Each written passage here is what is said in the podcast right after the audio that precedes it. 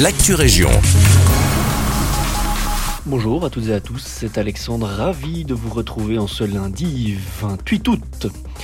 Le projet de construction de 25 appartements sur le site de l'ancien garage X-Pneu à Braine-le-Comte a reçu enfin le feu vert avec l'obtention du permis d'urbanisme. La SA Delzel, en collaboration avec l'atelier C, a élaboré ce projet de revitalisation urbaine en remplaçant l'ancien bâtiment abandonné par un immeuble résidentiel. Cependant, le processus a été retardé en raison de l'intégration d'une servitude de passage et de la suppression de balcons donnant sur des propriétés voisines. Avant le début des travaux, qui débuteront dans les prochaines semaines, le chantier passera d'abord par une phase de démolition du garage existant ainsi qu'un assainissement du sol. Des parkings souterrains et des espaces pour vélos devraient également être inclus dans le projet.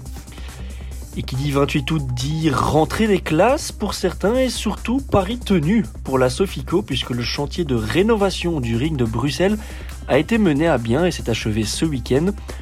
En effet, le tronçon de 7 km entre Braine-l'Alleud et Grunendal a été rouvert ce samedi en fin d'après-midi et la circulation y passe à nouveau de façon fluide. On rappelle que ce projet de près de 3 millions d'euros visait à renouveler le revêtement des bandes ainsi qu'à créer une bande d'accélération et de décélération pour fluidifier le trafic.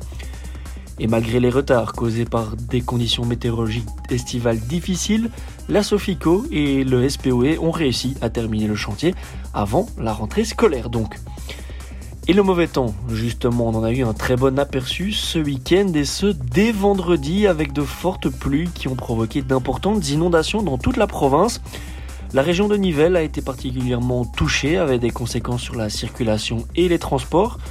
Le ring sud de Nivelles a notamment été fermé entre le rond-point de Fontaine-l'Évêque et le commissariat de police en raison des inondations et un véhicule de police a d'ailleurs été noyé.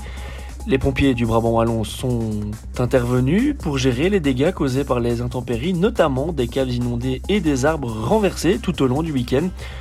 Les pluies abondantes ont également touché d'autres régions de la province, entraînant des chaussées inondées, des perturbations sur les routes et les voies ferrées, notamment sur la ligne Charleroi-Bruxelles qui a dû être mise à l'arrêt. Voilà qui clôture votre Actu Région. Merci de votre fidélité. Quant à moi, il ne me reste plus qu'à vous souhaiter une excellente journée à notre écoute.